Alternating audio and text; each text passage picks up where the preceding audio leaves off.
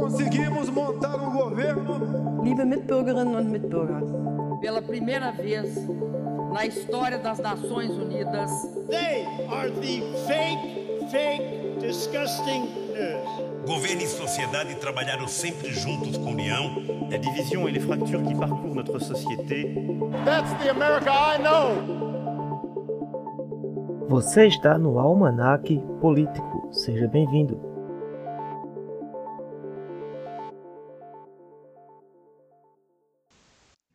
Olá pessoal, seja muito bem-vinda, seja bem-vindo. Está começando mais um podcast Almanac Político. Eu sou Rívio Xavier Júnior e ao meu lado está meu amigo Renan Lima. Olá, Renan.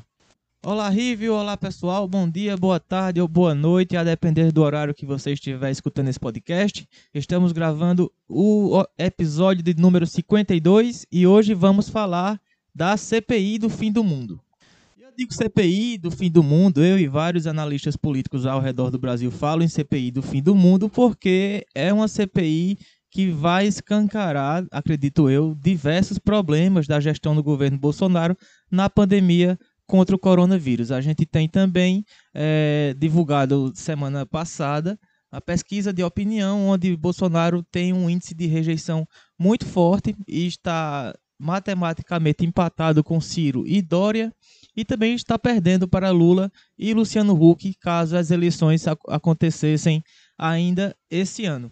Então, a gente sabe que Bolsonaro tentou correr como o diabo foge da cruz de Randolfo Rodrigues para ser o presidente dessa comissão, porque Randolfo Rodrigues foi o autor do pedido da, da CPI, de abertura da CPI, que foi aprovada pelo STF, e agora é, os politólogos, digamos assim, dizem que a CPI será instaurada ainda em abril, entre os dias 22 e 29 de abril. Rívio, me explica um pouquinho como é isso, como está a conjuntura política em volta dessa CPI. Pois é, meu amigo Renan Lima, essa bomba que caiu dentro do Palácio do Planalto, que teve na última terça-feira, que foi aberta pelo presidente do Senado, a pedido do, do STF, né, o Rodrigo Pacheco, do DEM de Minas Gerais, após a determinação lá do Supremo, a CPI do Covid, né? Que vai investigar as ações e também as omissões do governo Jair Bolsonaro nesta pandemia, assim como também os repasses federais a estados e também os municípios. Com poder de polícia, né, como a comissão tem, os parlamentares é, têm a, o potencial, na verdade, de minar politicamente o governo. O seu relatório final, após a conclusão de todos os trabalhos, que pode ser usado também juridicamente, ao ser encaminhado também para o Ministério Público para eventuais providências.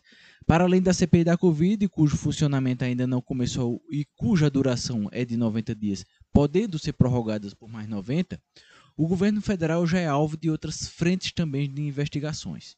Uma delas se recai, inclusive, até o ex-ministro, o amigo aqui do meu amigo Renan Lima, Ernesto Araújo. Pois é, o homem já está fora do governo, mas ainda é alvo. O ex-ministro das Relações Exteriores, também será investigado pela CPI da Covid. O ex-chanceler foi demitido por má articulação na compra de vacinas junto ao exterior, além de não conseguir buscar as parcerias necessárias para as compras da vacina. Ernesto já debochou inclusive da Covid, chamando de vírus de comunavírus.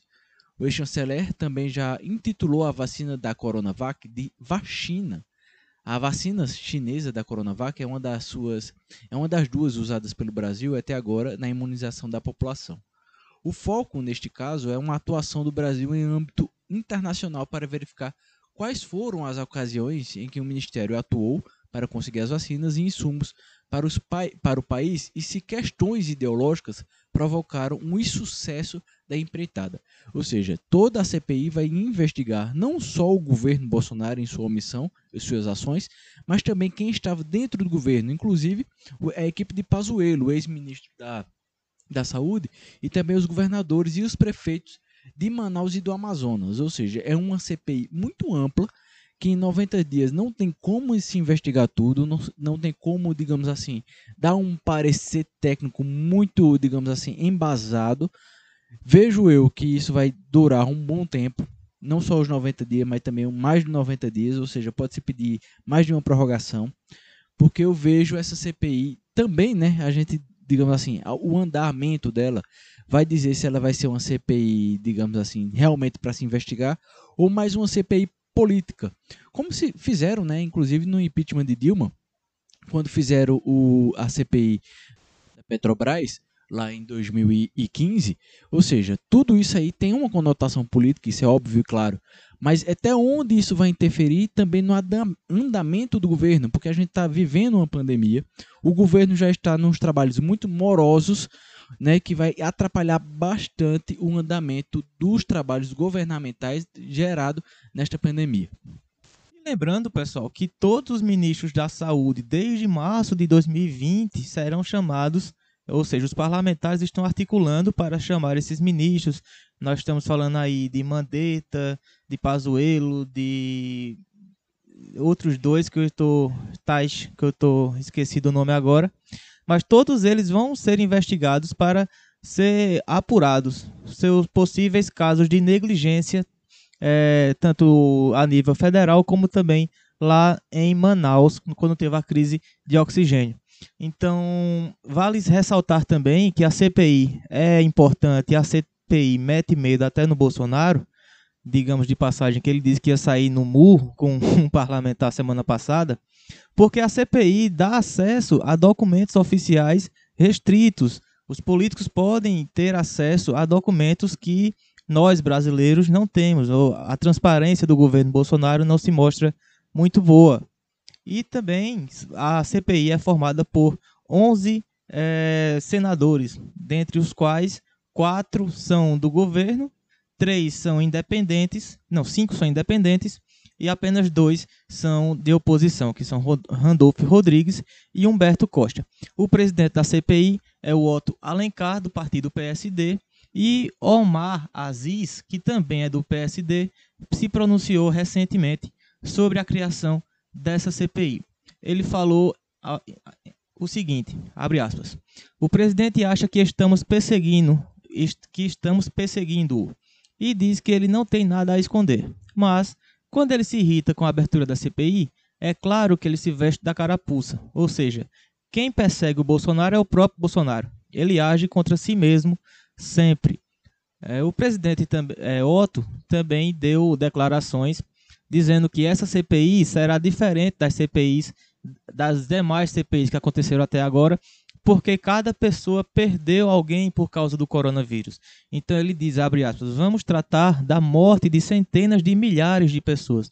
Ou seja, quem achava que Bolsonaro ia ter um amigo nessa CPI, ia ter uma pessoa para quem passasse a mão na cabeça, vai ser um pouco diferente disso. É, porém, pode ser que acabe em pizza, porque temos aí quatro senadores da oposição, da situação. Nós temos também Renan Calheiros, que todo mundo sabe que era do Centrão e agora é do MDB, continua sendo Centrão, ou seja, se molhar a mão dele, talvez ele não faça muita coisa.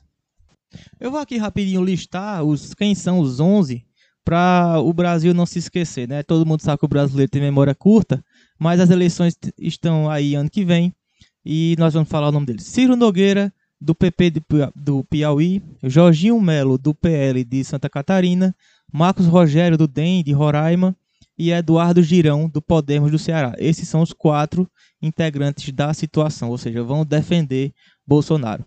Os independentes, que são Otto Alencar, do PSDB, do PSD da Bahia, eles votam muitas vezes a favor do governo, mas têm críticas à administração e ao combate à pandemia. Eduardo Braga, do MDB do Amazonas, Omar Aziz, do PSD do Amazonas, Renan Calheiros, do MDB de Alagoas e Tasso Gereissati, do PSDB do Ceará. Oposição é Randolfo Rodrigues, autor do pedido de instauração da CPI, e Humberto Costa, aqui pernambucano, do PP. Do PT. PP não obviamente também que o governo Bolsonaro não ia ficar na defensiva, né? Tem aí o contra-ataque nesse jogo político, né? Uma das principais linhas da frente do governo na CPI deve ser apontar o mau uso das verbas federais repassadas aos estados e os municípios para tirar totalmente o foco da atuação do Ministério da Saúde e também do discurso negacionista de Bolsonaro durante a maior parte da crise sanitária. O Planalto estuda, inclusive, mobilizar um grupo de servidores para mapear a destinação desses recursos e questionar se a falta de infraestrutura nas redes hospitalares de medicamentos, os insumos para intubação de pacientes e de eventual vagareza na aplicação das vacinas não é culpa de ações tomadas por governadores e também por, prefe por prefeitos. Perdão. Ou seja, buscar terceirizar qualquer possível culpa. Alguns dos principais alvos do governo federal deverão ser, obviamente, os governadores de São Paulo, João Dória, do Rio Grande do Sul, Eduardo Leite, e também o pessoal aqui da região Nordeste, né, como Rui Costa, do PT da Bahia, o Camilo Santana, do Ceará, o Flávio Dino, do Maranhão e Paulo Câmara, aqui de Pernambuco. Enquanto isso, os senadores de oposição e tidos como mais independentes pretendem investir no que enxergam com fragilidades do governo federal, como o discurso negacionista de Bolsonaro. Vale ressaltar também que todo esse, digamos assim, o, o processo dessa CPI pode servir como base, ou seja, a estrutura inicial de um futuro processo de impeachment contra o governo Bolsonaro. Só que aí entra, entramos em outra discussão, né? Se o impeachment seria ou não viável, como muitos estão falando, né? A gente perde a cada dia mais duas mil pessoas, três mil pessoas mortas somente pela Covid, né? Ou seja, tirando totalmente outras doenças que a gente está se agravando a cada dia mais. Ou seja, a gente não tem um dia de sossego, nem politicamente falando, nem é, normalmente falando de, na vida do brasileiro. Bolsonaro a cada dia se esquiva mais, a cada dia se, se critica mais, ele vê crescer cada vez mais uma sombra política do governo Lula que está voltando, é, digamos assim, falando todos os dias em rádios, falando em jornais, ou seja, ele se sente ameaçado, acuado e começa a soltar deles a cada dia mais, o que para ele não é muito interessante, mas ele também tem que se defender e fazer essa contra-ofensiva contra a CPI do Covid, que vai cair, e já caiu, na verdade, como uma bomba no colo do governo de Bolsonaro. Parafraseando um jornalista aqui de Pernambuco, eu diria que Bolsonaro está nas cordas na política brasileira. Então, é uma situação muito delicada para o nosso presidente e é, me surpreende ainda que a sua militância ainda esteja um pouco calada, digamos assim, porque sempre que Bolsonaro é atacado, a militância é a primeira a rebater, só que agora eu estou percebendo uma certa tranquilidade. Eu não sei se é tranquilidade ou se é vamos esperar essa CPI para ver o que vai acontecer por parte da militância bolsonarista.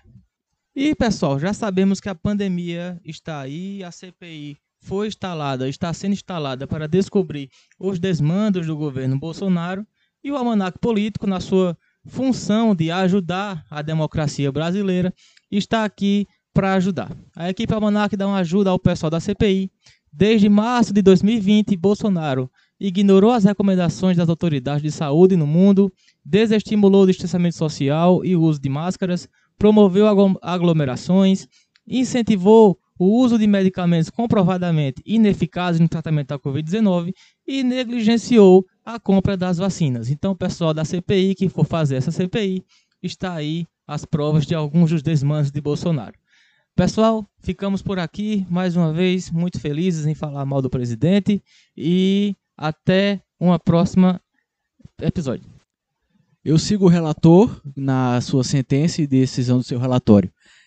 Bem, meus amigos, está chegando ao fim mais um podcast Almanac Político. Espero que vocês tenham gostado. Sigam a gente lá no Instagram, arroba Almanac Político. Dê seu feedback, sua pergunta, sua dúvida, sua mensagem. A gente vai ter o carinho de ler e responder para vocês também. Vamos discutir política, que é sempre interessante, que a política é a base do futuro de uma sociedade. Meu muito obrigado, fiquem bem e até a próxima semana.